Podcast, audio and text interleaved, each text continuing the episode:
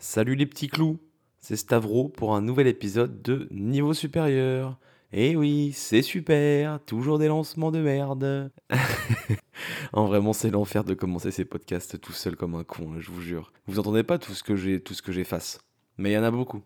Du coup, la dernière fois, j'avais parlé de JRPG. Ça tombe bien parce que c'est sujet du podcast. J'avais essayé d'expliquer ce que c'était un JRPG. Là, on va rentrer dans le vif, dans le dur, avec ce premier épisode, ce premier épisode officiel, euh, ce premier épisode officiel même, parce que je pense qu'ils seront tous officiels et ouf en même temps. Donc je j'annonce, tous les épisodes seront officiels à partir de maintenant. Et ce premier épisode officiel concerne Dragon Quest 11 S Echoes of an Elusive Age.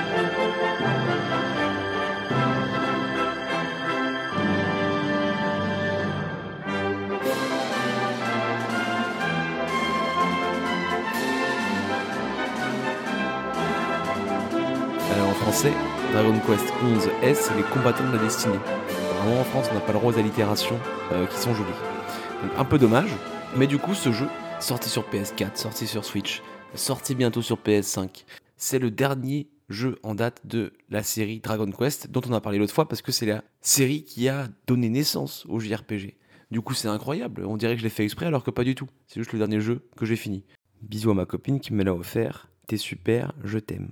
Avant ça, j'avais pas trop joué à beaucoup de Dragon Quest. J'avais essayé le 9 sur DS, une sorte d'expérience un peu étrange faite pour être multijoueur, à laquelle j'ai joué tout seul comme un clampin, du coup j'ai vite lâché l'affaire. J'ai essayé plusieurs fois aussi de jouer à Dragon Quest 8, qui est sorti sur PS2, auquel je n'ai pas joué à l'époque, du coup j'ai essayé parfois un peu timidement de lancer un émulateur, mais je me suis vite arrêté. À l'époque, j'avais pas de podcast pour raconter ce que je faisais, du coup, forcément, j'avais pas de motive, comme je l'ai expliqué la dernière fois. Mais là, on m'a offert très gentiment Dragon Quest 11 S Echoes of an Elusive Age sur Switch, et du coup, je me suis lancé. Je me suis lancé, ça a été un, chemin compliqué, parce que j'ai pris ce jeu de haut. Ah voilà, il faut le dire, non mais je suis arrogant, je suis arrogant. Je me suis dit, bon voilà, je connais pas trop Dragon Quest, mais je vois l'idée. Si vous connaissez pas du tout Dragon Quest, c'est une série qui a 40 piges presque, qui est très conservatrice et très classique. C'est-à-dire que c'est vraiment un peu la carte postale du jeu de rôle japonais, quoi. Quelque chose qui serait resté dans son formol pendant 30 ans et qui aurait pas trop évolué. Système de combat très classique, et moi aussi je pensais, histoire très classique, une sorte d'animé un peu tiède, qui fait plaisir parce qu'on a l'impression d'enfiler des, pantoufles très confortables.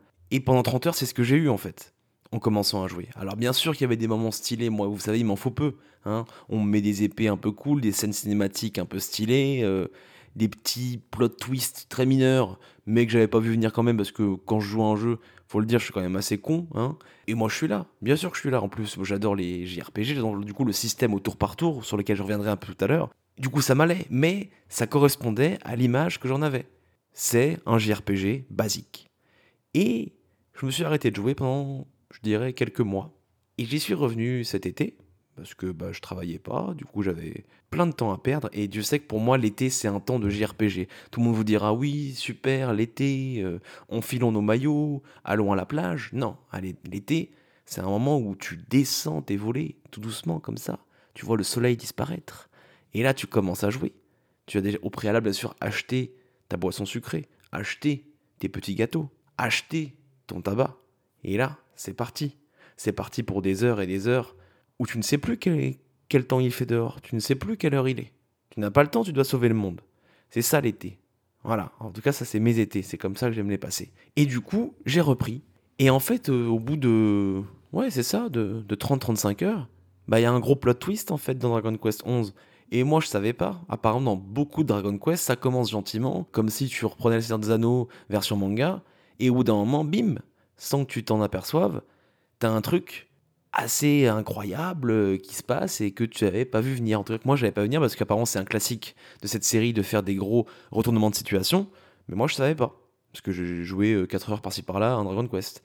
Donc ça m'a pris, j'étais là. Et en plus, le système de combat, il a beau être classique, évidemment qu'il s'étoffe. Et que classique, ça veut pas dire mauvais, ça veut pas dire superficiel, ça veut juste dire classique. Du coup, ça a aussi l'avantage de quelque chose qui a été peaufiné depuis 30 ans, qui avec lequel les créateurs savent jouer. Euh, on va y revenir un peu sur les créateurs en passant.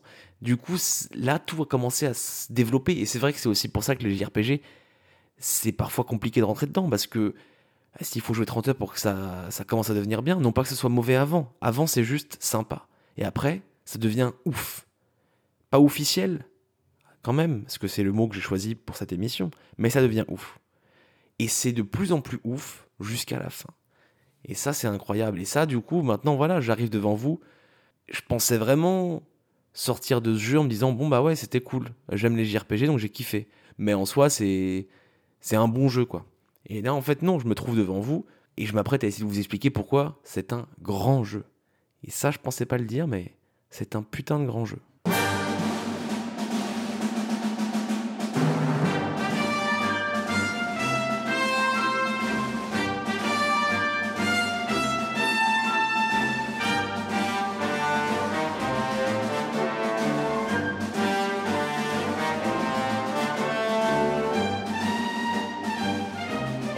On commence par dire que c'est beau. Alors ouais, c'est pas Call of Duty 37, c'est pas euh, je sais pas quel jeu hyper stylé hyper beau graphiquement, il n'y a pas de il faut pas une carte graphique incroyable pour le faire tourner, mais c'est beau, c'est charmant en fait, c'est charmant. C'est Akira Toriyama qui depuis toujours dans les Dragon Quest s'occupe du design des personnages principaux et des monstres. Akira Toriyama, c'est le créateur de Dragon Ball. Du coup, vous pourrez très vite reconnaître son trait caractéristique. Certains diront qu'il se fatigue pas trop pour les personnages, qui ressemblent toujours plus ou moins à des variations de personnages de Dragon Ball, c'est vrai. Mais les monstres, ils sont adorables. Il y a plein, c'est pour ça, Dragon Quest, si vous tapez euh, Slime, euh, vous verrez la petite mascotte de Dragon Quest, euh, l'espèce de, gélatine souriante. Et ouais, ils sont tous de cet ordre-là, des monstres gentils, mignons, un peu rigolos. Enfin voilà, déjà, moi, ça, je suis rentré dedans. En plus, je le dirais une bonne fois pour toutes, la traduction française, elle est vraiment bien. Surtout parce que Dragon Quest, c'est un jeu rempli de jeux de mots. Et dans les, noms des monstres, il y a plein de jeux de mots super, qui sont marrants. Alors j'en ai pas en tête évidemment, parce que sinon ça serait, ça serait pas marrant, hein, j'aurais, l'air préparé. Mais vraiment, je me suis fendu la poire, on peut le dire, sur plein de jeux de mots très cons, hein, attention, c'est... Voilà, faut aimer la galéjade, la galéjade nulle. Mais moi, c'est, c'est mon kiff. Du coup, Dieu sait que j'étais là pour... J'arrête pas de dire Dieu sait, c'est très agaçant. J'étais là à chaque fois pour tous les petits jeux de mots. Et ça participait au charme du jeu. On ajoute à ça la direction artistique, couleur criarde, hein, c'est sûr, mais qui donne un aspect joyeux. Voilà, on n'est pas dans une fantaisie guerrière, grise, occidentale, comme dans beaucoup de RPG occidentaux, justement. On est dans un truc, euh, non, marrant, quoi. Les jeux de mots, les couleurs sympas, retrouver le style d'Akira Toriyama, que moi, qui me rappelle mon enfance, Dragon Ball et compagnie, et encore une fois, ces monstres très, très marrants et très rigolos. Voilà, déjà, on est sous le charme. Bien sûr que ça ne suffit pas, mais ça fait déjà une bonne première impression, et cette ambiance, ce monde, on s'y attache petit à petit. Je pense que c'est un critère très important dans les jeux de rôle japonais, la durée, en fait. Ce jeu, je l'ai fini en plus de 100 heures. Oui, c'est long.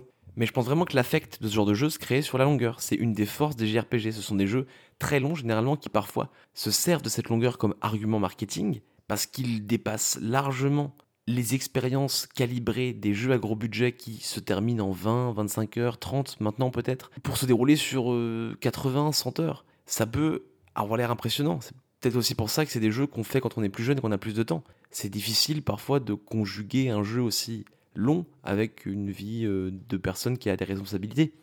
Mais si on trouve le temps, ça nous accompagne pendant un long moment et beaucoup de la relation qu'on va nouer avec le jeu va se créer dans la durée comme une série télé. euh, à l'époque où elle sortait toutes les semaines. Maintenant, ça a beaucoup changé avec Netflix et avec le binge-watching en général, mais à l'époque, je pense, et enfin, je pense, c'est évident, euh, si on préfère parfois regarder une série plutôt qu'un film, c'est parce qu'on a le temps de s'attacher au personnage, parce qu'on a le temps de développer un monde de façon beaucoup plus profonde. Et c'est ce qui se passe avec les JRPG. Si je ne m'abuse, au Japon, Dragon Quest est connu pour être un jeu auquel on joue un peu tous les jours avant de dormir. Et du coup, l'aspect conte, qui est amené par le caractère très classique des personnages, très caricatural, archétypal, par aussi de la direction artistique, de cette fantaisie sans gravité, effectivement, peut permettre de considérer ce jeu comme une sorte d'histoire qu'on lit un peu tous les soirs avant de dormir. D'où l'importance de la durée. Une histoire qui va nous accompagner sur des semaines, des mois, et qui va commencer lentement, et qui va faire appel à des constructions très schématiques, mais du coup très simples à appréhender, et qui ensuite seront complexifiées, qui ensuite seront développées et approfondies, mais qui au départ nous, nous prennent par la main, nous disent bah, vas-y, viens, tu connais déjà, tu connais à peu près. Et ces repères très basiques permettent de l'émerveillement, en fait, je pense. Repères classiques plus durée égale émerveillement, attachement affectif comparable à celui d'un conte. Je sais que là je fais un peu le, le prof relou, mais je pense que c'est important et que c'est une des raisons pour lesquelles ce genre de jeu peut fonctionner. Et c'est aussi une des raisons pour lesquelles le rebondissement au milieu de jeu est encore plus efficace. Parce que on t'a pris par la main, on t'a donné un monde très simple, très compréhensible, très attachant. Et ensuite, bim, on te met dans toute autre chose. Je ne vais pas spoiler. Peut-être que je pourrais faire un petit coin spoiler au bout d'un moment, mais je reste sur des considérations très générales. Je vous dis juste, ouais, au bout d'un moment, tout ça est remis en question, est remis en cause. Et à ce moment-là, tu es déjà assez impliqué en fait. Du coup, ça t'intéresse. Et t'as plus besoin qu'on continue cette expérience initiale d'émerveillement basique. Donc c'est très bien joué en fait, c'est super.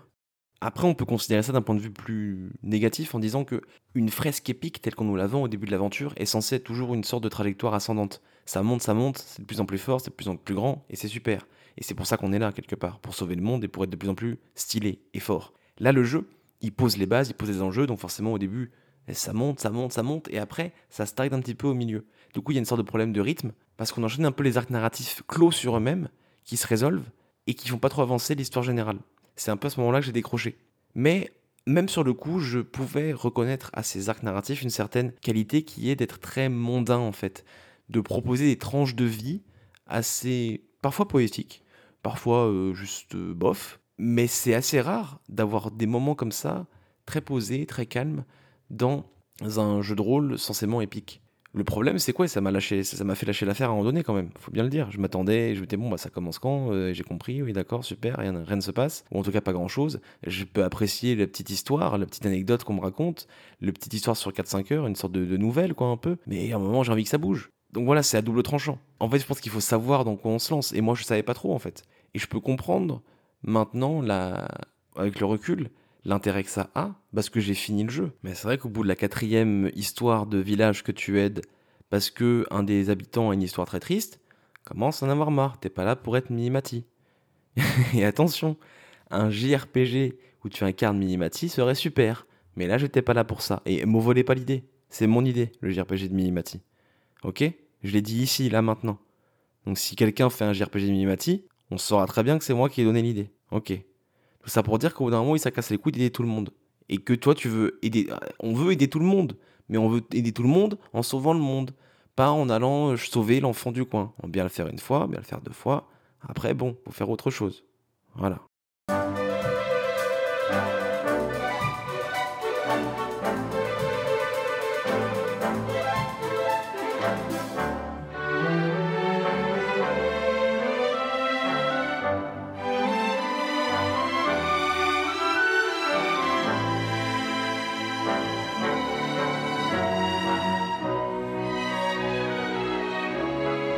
Un peu en, conflit avec ces histoires d'arc narratif clos qui en même temps cassent le rythme et en même temps sont cool, c'est normal.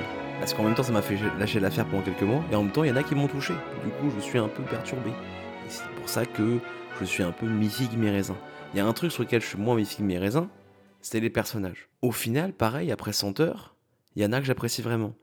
Mais je trouve vraiment, et là pour le coup, je suis sûr et certain, pendant plus de la moitié du jeu, il n'y a aucun quasiment travail de caractérisation des personnages qui est fait.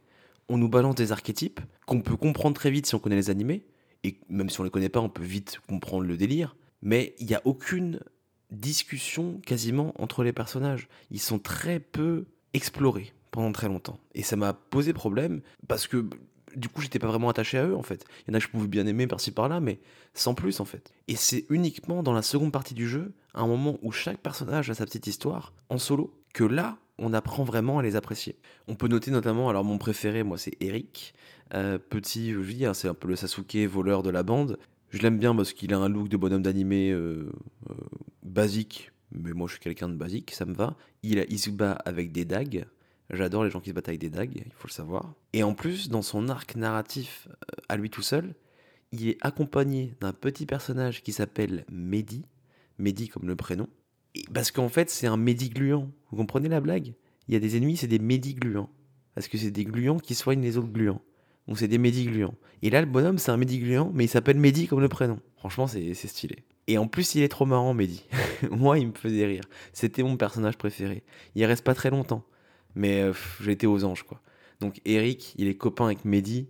Moi, j'aimais déjà bien Eric de base. En plus, c'est le premier personnage qu'on a, en fait. Du coup, celui avec lequel j'ai passé le plus de temps c'est celui qui, avec qui on commence l'aventure. On a notre, héros et après on a Eric. Il a un nom un peu nul. Après, c'est Eric avec un K. C'est un peu plus fantasy, quoi. Mais voilà, j'aimais bien Eric. Il y a aussi Sylvando, un personnage que beaucoup de gens aiment, qui est super. Personnage qui est codé de façon très queer, euh, très gay, mais dont on se moque pas dans le jeu, ce qui est assez agréable et surprenant sachant que les JRPG sont pas connus pour être les endroits les plus progressifs de la planète, mais du coup, il a un côté très flamboyant qui en fait est une de ses forces. Et ça empêche pas son côté chevalier, chevaleresque, puissant au combat, peu importe, c'est juste il a en plus de tout ça un côté très flamboyant, à tel point que l'histoire où on le suit tout seul, le moment où on le suit tout seul dans le jeu, c'est lui qui décide de créer une sorte de parade du sourire pour ramener de la joie dans le monde. Parce que c'est comme ça que lui, il fait. C'est un artiste de cirque qui du coup décide d'utiliser ses talents, non pas pour combattre, mais pour ramener de la joie. Et c'est un arc qui, quand je dis comme ça, peut-être l'air un peu con, mais qui est assez peu évoqué ou exploré dans des JRPG qui sont des fresques épiques, des sortes d'épopées qui sont souvent tourner autour de la baston, quoi, de la confrontation. Là, lui, il dit non, bah, il aide un peu les gens, il se bat un petit peu quand il faut tuer un monstre qui a volé de la nourriture à quelqu'un. Mais sinon, il, il, recrute des gens qui sont en galère, il les habille en habit de carnaval avec des plumes partout. Et, hop, il se balade dans, dans, le monde entier pour faire rire les gens. Et c'est super. Donc ouais, Sylvando, il est super. Et de ce que j'ai pu glaner comme témoignage de personnes concernées, parce que moi je peux pas dire si c'est un personnage euh, choquant ou mal fait ou qui dérange la population concernée, les gens euh, homosexuels qui ont joué au jeu ont bien aimé ce personnage, même si évidemment qu'il reste très caricatural, au moins il est présenté d'une façon positive. A d'autres personnages qui sont sympas. Théo, une bonne tête de grand-père, un visage rond et moustachu, très sympathique, qui hélas a le défaut d'être un gros cliché d'animé. Si vous connaissez Tortue Génial de Dragon Ball, c'est la même chose. Le vieux, un peu pervers mais un peu sage, donc ouais c'est agaçant. J'avoue parfois il y a des gags d'animé basiques avec le vieux un peu pervers qui m'ont fait sourire et c'est bien la première fois que ça arrive donc ça m'a surpris. En fait juste parce que je m'y attendais, je m'y attendais pas en fait au début. Je pensais pas que ça allait prendre cette direction. Du coup la première fois ça m'a surpris, j'ai souri. Après c'était relou. Jade aussi, princesse guerrière, assez badass, il y a des cinématiques hyper stylées où elle combat à coups de pied. J'aime bien aussi les gens qui combattent à main nue. J'aime bien les gens qui combattent avec des dagues ou alors à main nue. Voilà. Jade, du coup, très badass, euh, très stylé, qui, hélas, est vite caractérisée comme étant très séduisante, non pas dans le jeu, parce que dans le jeu, elle est très sérieuse, très froide, mais dans les capacités qu'on peut utiliser avec elle en combat. Du coup, c'est problématique parce que c'est pas dans la diégèse du jeu, c'est pas dans l'histoire qu'elle est séduisante ou qu'elle joue de ses charmes. C'est dans le regard que les créateurs du jeu portent sur elle et du coup dans les capacités qu'ils lui donnent. Et ça, c'est chiant. Voilà. S'ils avaient fait un personnage qui était comme ça, à la limite, ça serait sa personnalité. Ça serait peut-être chiant, mais ça serait dans l'histoire. Là, ça l'est même pas. Donc ça rajoute un degré de malaise qui est relou. Voilà. Euh, d'autant plus que c'est une des seules personnes qui pourtant est badass et forte tout le long du jeu qu'on doit à un moment sauver parce qu'elle n'arrive pas à le faire elle-même. Ce qui n'est pas du tout cohérent avec le reste de sa personnalité ou de ses arcs, je trouve. Du coup, c'est un peu dommage, un peu misogyne, un peu animé, classique, euh, relou. Mais c'est ça aussi Dragon Quest, ce que j'ai pu découvrir en y jouant pendant plus de 100 heures. C'est vraiment cette culture très Akira Toriyama, encore une fois, très animée d'il y a 25-30 ans et encore en fait de maintenant. C'est des blagues potaches en fait. Potaches pas très drôles, un peu. C'est jamais très grave, très malaisant, c'est juste un peu relou parfois. Il y a quelque chose qu'on trouve dans tous les Dragon Quest qui est le puff puff qui est une onomatopée censée désigner le bruit que fait la tête de quelqu'un entre les seins d'une meuf. C'est du coup parfois des personnages non jouables qui vont te proposer un puff puff. Du coup, l'écran fond au noir, petit commentaire euh, pseudo rigolo, et on passe à autre chose. Si c'était que ça, ils auraient fait leur référence, et puis voilà. Le problème, c'est que c'est très récurrent dans le jeu. Certains ennemis font l'attaque, Jade, ton personnage, peut aussi faire l'attaque, et ça devient un peu trop lourdeau quand c'est répété ad nauseam, quoi, quelque part. Donc il y a ce côté-là dans Dragon Quest, effectivement, ce côté très animé, très potache, qui peut être un peu relou. Attention, hein, dans les jeux de rôle occidentaux, la sexualité est traitée de manière tout aussi agaçante, beaucoup plus edgy, on va dire, beaucoup plus sensément mature, euh, où on peut aller dans Fallout, dans euh, The Witcher, euh, coucher avec n'importe qui parce que c'est super, on peut faire ce qu'on veut, c'est le choix, on, en, incarne un personnage, du coup, on peut faire ce qu'on veut, y compris ça. Et c'est tout aussi bête Là, en fait, le problème, c'est juste que je ne savais pas, je m'y attendais pas. J'étais là pour le côté épique, un peu merveilleux, dont je parlais au début. Et du coup, retomber dans des clichés d'animé un peu plus potaches m'a surpris, m'a un peu sorti de l'aventure épique, charmante que je voulais vivre. Mais bon, c'est pas la fin du monde, je vais m'en remettre. Et puis ça prend pas tant de place que ça dans le jeu non plus, donc ça peut aller. Faut juste être euh, au courant que qui dit animé, et les bons côtés de l'animé parfois, hein. le côté hyper shonen, hyper euh, badass, avec des actions parfois un peu over the top, mais du coup trop stylé, implique aussi le côté obscur, des grands-pères pervers et des blagues sur les lolos. Voilà. J'ai pas parlé de Veronica et Serena, deux autres personnages de votre équipe, qui sont hyper utiles en combat, mais qui sont, comme tous les autres, très peu développés avant très longtemps. Du coup, j'avais pas trop d'avis là-dessus. C'était des caricatures d'animé elles aussi. Mais ça donne lieu, très tard dans l'aventure, ces deux personnages-là, qui sont sœurs, à un moment hyper touchant, qui m'a surpris, mais une petite larmichette à l'œil. Bon, c'est vrai, voilà, j'étais, j'étais secoué. Donc ça valait le coup, mais il faut attendre, quoi, ça se mérite. Mais c'est un peu, un peu comme un peu tous les autres personnages. Hein. Théo, pareil, qui a pas l'air de grand chose pendant très longtemps, a aussi un moment assez touchant. Mais vraiment, c'est au bout de 60 heures, quoi, faut le savoir.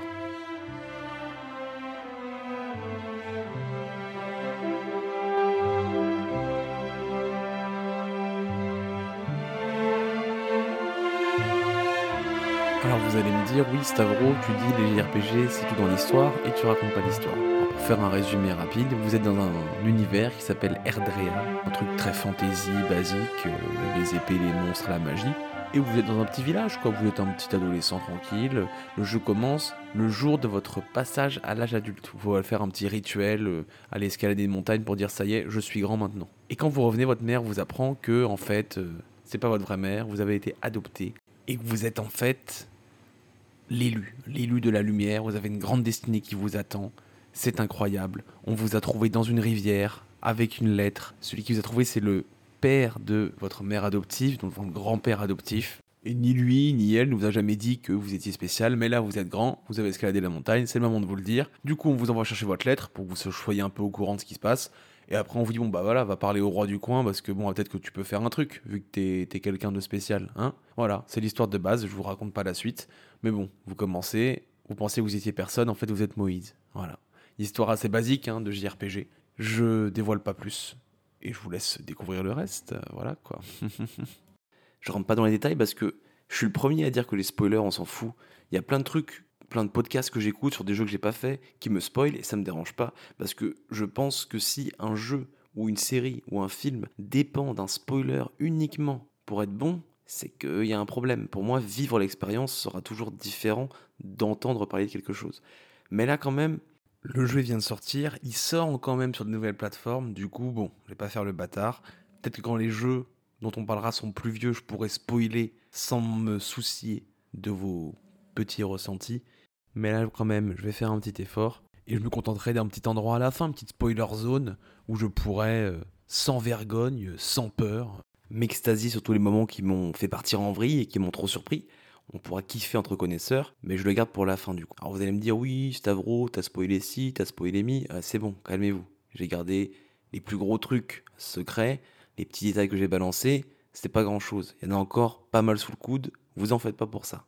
Voilà. Je sais que je dis beaucoup, voilà, d'un air de daron un peu chiant, je suis désolé. Je verrai si je peux les couper, si je peux pas les couper, et eh ben euh, c'est comme ça. Voilà, et ouais, je l'ai redit. voilà, trop chiant le gars. Autre chose, eh, vous, vous rendez compte, ça fait quelque temps que j'enregistre là, hein, je commence un peu à, à me perdre. Autre chose qui est bien de bout en bout dans ce jeu, c'est évidemment, et c'est aussi pour ça qu'on est là dans les JRPG. J'ai aussi dit, un JRPG c'est de l'histoire, mais c'est aussi un système de jeu. Et le système de jeu Dragon Quest, il est aux petits oignons. En même temps, c'est le même depuis 30 ans. ils ont eu le temps de bien le cuisiner, de bien le caraméliser. Mais il est ouf, très basique. Là, pour le coup, si vous ne savez pas ce que c'est un JRPG, jouez à ça, vous allez comprendre très vite les bases les plus pures, pures au sens presque chimique, d'un JRPG. C'est un combat au tour par tour, basé sur des menus. On choisit attaque, magie, objet, se défendre. Voilà, pas plus, pas moins.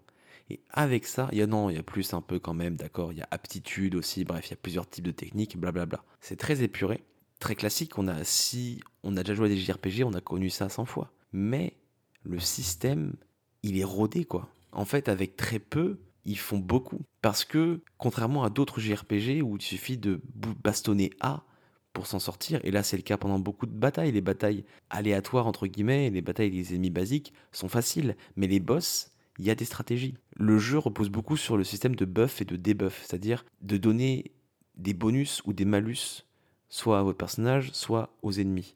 Et du coup, ça crée des stratégies hyper intéressantes. À la fin du jeu, tu te retrouves au début d'un combat à utiliser 4 tours pour euh, augmenter ta vitesse, augmenter ton attaque, augmenter ta défense, rendre l'ennemi plus sensible à tel type d'attaque, etc. Et c'est trop bien. Et du coup, il y a des ennemis plus sensibles à scie, au feu, et du coup, tu euh, vas les, les attaquer avec du feu, mais eux, ils vont t'attaquer de la glace, du coup, tu dois protéger de la glace, et tu dois aussi faire attention, parce que cet ennemi-là va envoyer beaucoup d'attaques hypnotisantes, du coup, tu vas te protéger de l'hypnose, mais en même temps, il y a un seul personnage qui peut le faire, d'autant plus que tu as 8 personnages jouables, du coup, tu peux changer à la volée en plein combat tes personnages pour prendre celui qui est plus fort euh, en défense, celui qui est plus fort en, en buff, celui qui va plus pouvoir débuff les ennemis. Donc c'est trop bien en fait. Je pense que ma description maladroite du nombre de choix qu'offre ce système très basique, elle vous permet de vous rendre compte d'un truc assez agréable, c'est qu'on est tout le temps en train de réfléchir à ce qu'on doit faire, à ce qu'on va faire, à ce à quoi on doit faire attention, alors que le système a l'air assez basique de base. Assez basique de base. Et oui, je l'ai dit, je n'ai pas peur de le redire.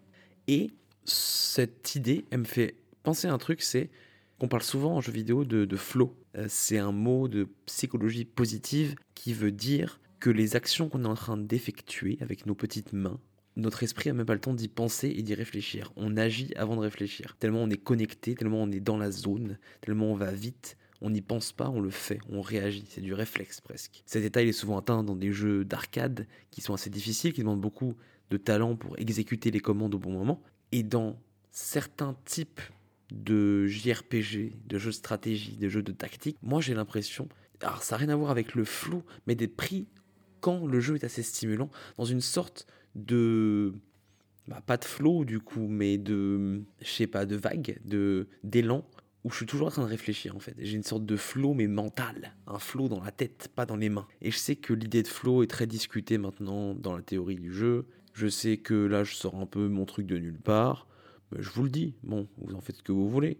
Peut-être que je pourrais y réfléchir à force de continuer à jouer à des JRPG. Mais ouais, et c'est assez rare que dans un JRPG, je sois aussi stimulé aussi souvent. C'est trop bien. C'est la première fois, je pense, que je rentre autant en kiff dans un système de JRPG. Le problème que j'ai souvent avec ce genre de jeu, c'est que vers la fin des JRPG, on te propose des quêtes annexes, des boss secrets, qui impliquent que tu ponces le jeu à un niveau stratosphérique, que tu rentres dans des détails incroyables de précision. On appelle ça le, min-max dans le, dans le milieu du jeu de rôle. En gros, c'est de l'optimisation hyper précise de toutes tes caractéristiques. Et j'ai jamais trop réussi à faire ça. Ça me fait envie. J'aimerais bien être malin et kiffer sur des tableaux Excel, mais c'est pas mon kiff. Là, j'avoue, plusieurs fois, je suis allé sur internet et j'ai regardé des stratégies. Et je les ai pas trouvées tout seul. Mais c'est parce que je suis un peu feignant et que je lis pas assez bien les choses je sais que j'aurais pu les trouver tout seul parce que les capacités sont très bien expliquées. Donc je m'en veux pas l'avoir fait et j'espère que au fur et à mesure de ces podcasts, je serai assez fort pour trouver tout ça tout seul. C'est le kiff du JRPG. Le cœur, c'est avant tout un système hyper pointu où tu peux faire des combos et te sentir grave malin. J'aime pas les énigmes dans le jeu vidéo, mais j'aime les systèmes bien ficelés, les règles bien précises, bien claires que tu peux appréhender avec lesquelles tu peux jouer. Et les JRPG permettent systématiquement, quasiment, de faire ça. Parce qu'ils reposent tous sur un système de combat très élaboré, à base de statistiques, à base de combos que tu peux enchaîner, de telle attaque permet de faire ça, du coup tu peux ensuite faire telle attaque parce que tu as fait celle-ci avant, etc. Blablabla. Dragon Quest, il le fait de la façon la plus classique qui soit, mais d'une façon hyper efficace. Exemple très bête, j'ai fini le jeu avec tous mes personnages au niveau 99 c'est-à-dire le niveau maximum. C'est la première fois. Parce que dans le jeu, il y a des ennemis spéciaux, des ennemis de métal, qui donnent plein d'expérience.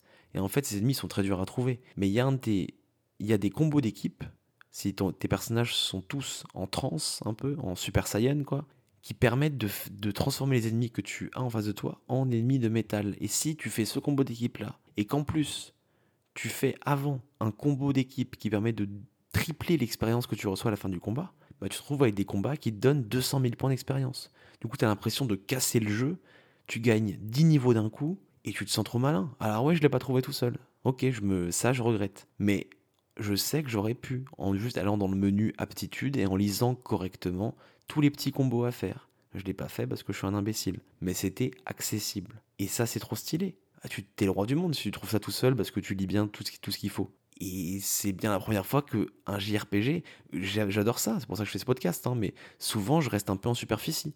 Je peux apprécier le niveau stratégique de base sans jamais rentrer dans le dur, dans les, trucs trop pointilleux. Là, j'ai pu, en me faisant un peu aider, mais j'ai quand même pu avoir accès pour la première fois à ce genre de plaisir très particulier, et c'était incroyable. Et c'est permis parce que Dragon Quest, c'est un jeu qui se fait depuis des années, sur un système de combat qui n'a pas trop changé, mais qui est quand même assez smooth, j'allais dire, assez bien rodé, assez bien peaufiné, et avec des ajouts sympathiques, je pense, ça n'a rien à voir quand même avec ce qui se faisait il y a 30 ans, quelques ajouts qui rendent tout ça un peu, un peu dynamique, un peu hasardeux, un peu stratégique, enfin parfait, c'est le parfait combo quoi. Le système de combat, il est incroyable.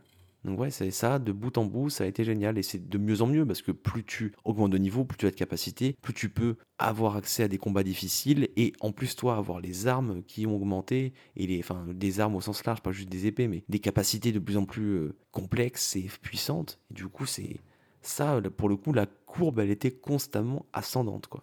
Là, c'était génial. D'autant plus que j'ai fait le jeu en quête draconique, c'est-à-dire une sorte de difficulté que tu peux un peu choisir à la carte. Moi, j'ai mis les monstres plus forts, les monstres faibles ne rapportent pas d'XP, et je crois que c'est tout.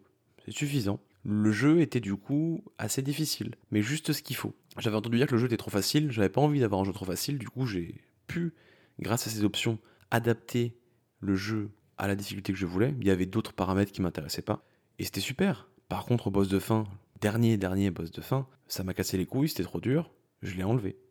Mais jusqu'à ce moment-là, parfait équilibre. J'ai kiffé. Voilà. C'est trop bien les JRPG, c'est des systèmes de combat où tu te sens malin, mais en même temps tu peux fumer des clopes parce que c'est au tour par tour. Où c'est chill, et t'as le temps de bien réfléchir, d'avoir l'impression d'avoir un gros cerveau, de rentrer dans le flot mental, mais en même temps, tranquille, à ton rythme. C'est super. Surtout que vers la fin du jeu, il pousse le système en te proposant des sortes de challenges où tu dois battre des ennemis super forts, mais dans un nombre de tours limité. Et ça devient des puzzles où tu te creuses la tête pour dire ok mais attends j'ai que 40 tours, comment je vais faire? Je peux pas prendre 10 tours pour buffer mes personnages. Faut que j'aille plus vite. Et là, c'est encore mieux en fait. Ça s'arrête jamais d'être mieux en fait. Bravo. Bravo Yuji Ori. Oura pour Uri. Voilà.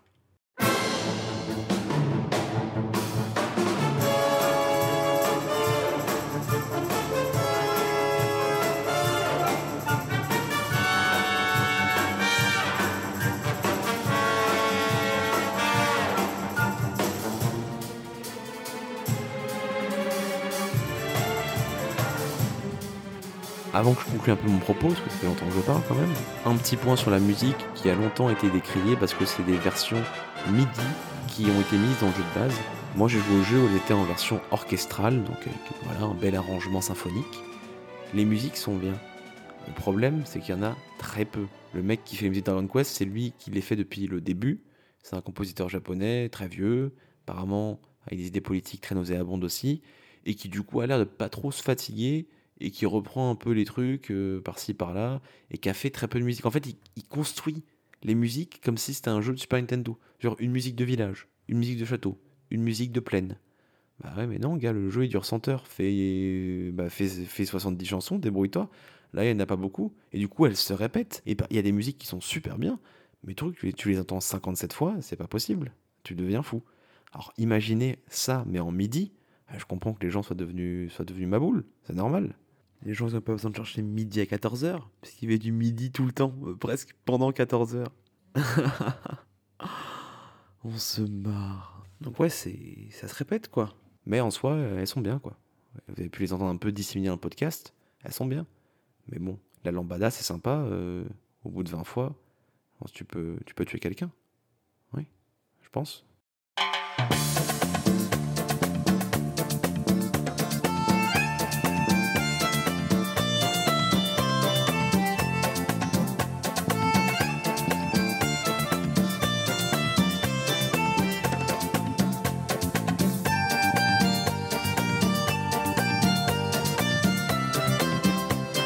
Là, on arrive à un moment où je vais vite fait spoiler la dernière image du jeu. Mais je vous promets, ça spoil quasiment rien. Apparemment, c'est des histoires de liens avec Dragon Quest 1, 2, 3. J'ai pas compris, je les ai pas fait, je m'en fous.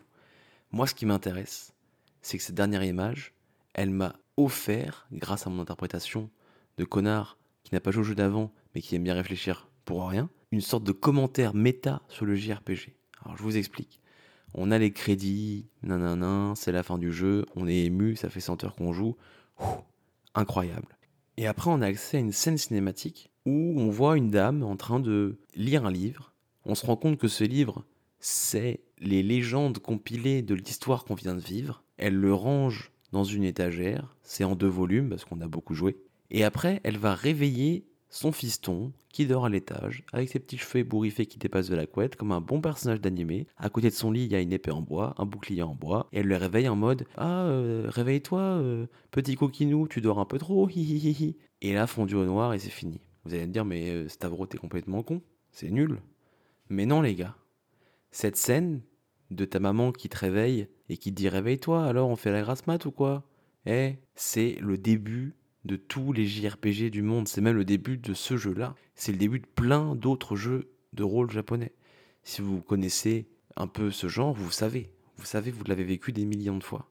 Si vous ne connaissez pas, faites-moi confiance. Du coup, on est face à une sorte de commentaire méta sur le genre de l'histoire que tu viens de vivre, elle est maintenant enregistrée dans une bibliothèque. Et on t'amène directement au début d'une nouvelle histoire. Et le truc, c'est que jouer à une épopée qui dure 100 heures, qui, même si je suis pas dans les détails, croyez-moi, a une histoire vraiment stylée, même si ça commence un peu lentement, où tu développes tes personnages, tu t'attaches à eux parce qu'au bout d'un moment, enfin, ils sont un peu développés, où le système de combat devient de plus en plus complexe et touffu.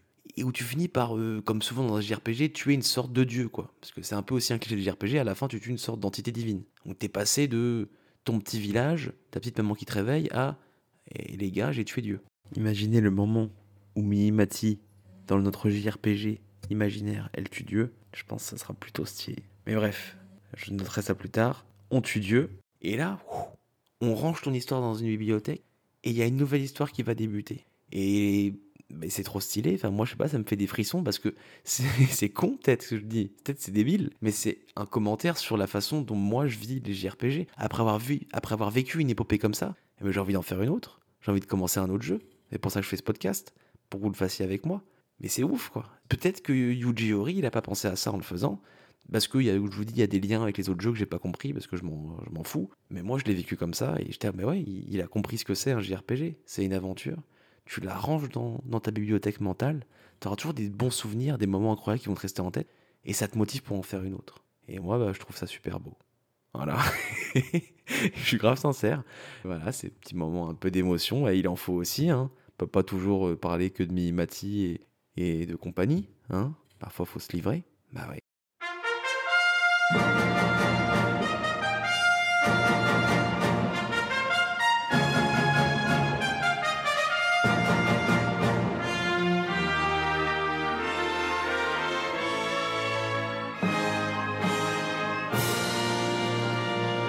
bien sûr que j'ai pas tout dit, hein.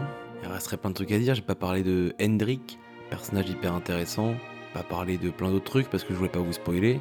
Mais bon, c'est quand même longtemps que je parle tout seul. On va s'arrêter là. Je conclurai en disant que quelque part, Dragon Quest et son créateur Yuji Ori, c'est comme un très bon pâtissier beauf.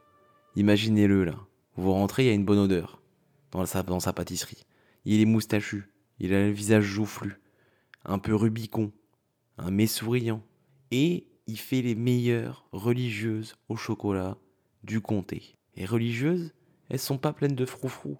Elles sont faites à l'ancienne, mais elles sont faites avec tellement de savoir-faire, depuis tellement longtemps, que vous trouverez pas mieux ailleurs.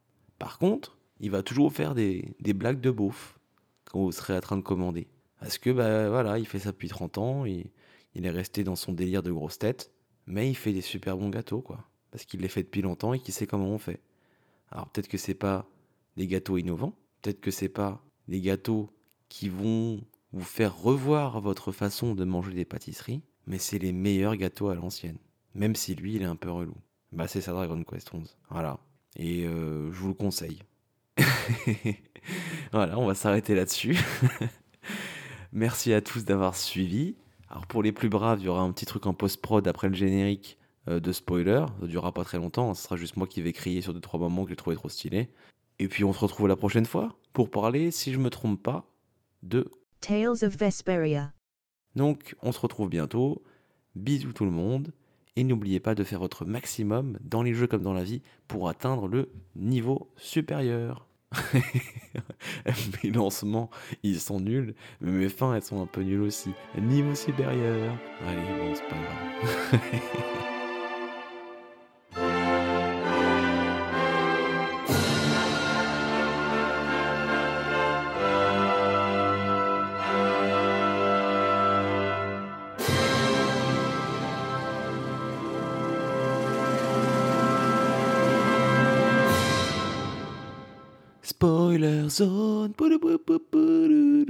C'est la spoiler zone. Spoiler zone. Et c'est incroyable quand l'Yggdrasil, il est détruit. Et pourtant, je me suis fait spoiler en cherchant un truc sur le jeu. Mais c'était quand même incroyable. T'es là, dans ton petit univers de guimauve, et d'un coup tout devient noir. Et tu te dis, Mortégor, on me parle de Mortégor depuis des heures, et c'est qui ce vieux Mortégor? Je le vois jamais. Et quand tu le vois, eh ben tu le vois pas qu'un peu. Il est là, il défonce, il détruit le monde. Après, il y a ses grands yeux sur l'écran qui disent c'est la fin. Et toi, t'es après, t'es un poisson. T'es un poisson juste après. Ça va trop vite. Ça va beaucoup trop vite. Tu passes de la fin du monde à être un poisson en deux secondes. Incroyable. Vraiment incroyable. Et quand Véronica, elle meurt, mais moi j'y croyais pas. Je me suis dit, mais non. Et j'ai bien sûr, j'ai été un peu triste, mais attendez pas, c'est une petite fille en plus, c'est pas une vraie petite fille, d'accord, mais c'est quand même une petite fille, et on la tue quand même. Et ça, mais c'est incroyable aussi. C'est fou quand même. Et quoi d'autre? Hendrik, il est trop stylé, Hendrik. J'ai pas voulu en raconter trop aux autres là parce qu'ils savent pas. Mais Hendrik, on sait bien qu'il est pas méchant, méchant. Mais quand même, au début, il casse bien les couilles et il a une tête de méchant. Et en fait, il est gentil. Et en fait, il est grave euh, héroïque et il est cool. Voilà. Ah, c'est franchement. Et puis le truc de voyage dans le temps là, et c'est stylé. Moi, je pensais, euh... ah, j'ai fini le jeu et je crois qu'il y a un petit bonus qu'ils ont rajouté, ça dure 4-5 heures. Mais non Et ça dure 20 heures. Et c'était grave bien en plus. Mais ouais, c'était grave bien. Et la baleine, quand on a la baleine, mais quel plaisir d'avoir une baleine volante. Quel... Je savais pas que c'était bien d'avoir une baleine volante, j'avais jamais pensé. Et c'est super d'avoir une baleine volante. C'est vraiment super. Et le passage où Eric, il est en mode euh, Super Saiyan pour euh, il oublie sa mémoire pour se euh, il, sacrifie ses amis et ses souvenirs pour être super fort trop stylé, meilleur moment d'animé ever. En plus, c'est le moment où il y a Mehdi. Alors, Mehdi, c'est pas vraiment Mehdi, c'est l'oracle. Bon, c'est dommage, j'aurais voulu que Mehdi revienne, mais le moment où tu tabasses le méchant, là, est-ce que t'es trop puissant? Et la scène cinématique. Oh là là. Ah, c'est bien quand même, hein, les jeux vidéo. C'est bien, les animés. C'est bien quand il y a des jeux vidéo qui sont comme des animés. Franchement, c'est bien. Je sais pas s'il y a d'autres trucs. J'ai bien aimé l'histoire de la sirène aussi. Je sais pas si vous vous souvenez, mais franchement, c'était un peu émouvant. Ah, ouais, franchement, ouais, au début j'étais là, j'en avais marre des moments. Mais après c'était super. Et ouais, Théo, le truc dans le passé où tu visites le château, euh, c'était sympa. C'était ouais, c'était sympa, franchement. Le, les histoires des bonhommes euh, en solo, c'était sympa. À part celle avec Jade, c'était un peu chiant. Euh, parce qu'elle se sauve même pas alors qu'elle est trop forte normalement. Mais bon, je l'ai déjà dit. Mais ouais, le, passage où Putain, il y a 20 heures de plus, quoi. Tu finis le jeu, tu bats le boss, tu bats Mortégor, tu le bats deux fois en plus, deux, trois fois, il c'est un dragon et tout. Et après, tu, rebats un autre qui est encore plus fort. C'est trop. Euh, c'est fou. Euh, qui, m'aurait pu me dire Et en plus, dans la seconde partie du jeu, il y a des bonhommes comme dans Dragon Ball, des dieux, là, dans les petites îles volantes, là, qui ont un design trop mignon. C'est incroyable. Et en plus, à la fin, euh, ça continue encore. Tu donnes l'épée euh, euh, de lumière à Serenica, je crois elle s'appelle, l'héroïne des, vieux contes, là, qui a, a, été devenue une sentinelle du temps translucide. Et elle, du coup, je me suis dit, il y a encore 10 heures où on la joue. Ah non, peut-être peut c'est Dragon Quest 12, je sais pas, ou peut-être c'est censé être Dragon Quest 3, si j'ai bien lu sur internet, on s'en bat les couilles. Mais trop stylé, ça s'arrête jamais en fait. C'est une série, c'est Game of Thrones en plus stylé. Ça pourrait continuer sur des années et on serait là, moi je serais là, je serais content. Parce que tu dis que c'est fini, que c'était super et ça continue et c'est quand même super. Il est fort en voyage dans le temps, hein, Yuji Ori quand même. Parce que ça peut vite partir en couille vite être nul. Je dis pas que c'est super bien fait, mais on sent qu'il maîtrise le truc. Et euh, forcément, bah, il a fait Chrono Trigger, le gars, donc il s'y connaît un peu. Mais ouais, franchement, euh, ouf quoi. Et quand euh, on voit comment Véronica nous a sauvés, bah ouais. Et quand on revit la scène de l'arbre, mais qu'en fait là on nique Jasper parce qu'on sait qu'il arrive. Oh. Et ah oui, j'ai même pas dit le moment où tu cherches les orbes. Franchement, il est casse-couille ce moment. Va chercher les orbes, super, merci. Tu vas dans l'auberge à Swardust et t'as une vision, un rêve. Et là, le truc, ça devient Dark Soul, quoi. T'as un chevalier dans un souterrain avec des flammes noires. T'es là, mais il est trop stylé, ce gars, mais qui c'est Et c'est ton père? Oh là là, incroyable. Franchement, bravo. Bravo Dragon Quest. Hourra pour Ouri. Merci à tous. trop fort.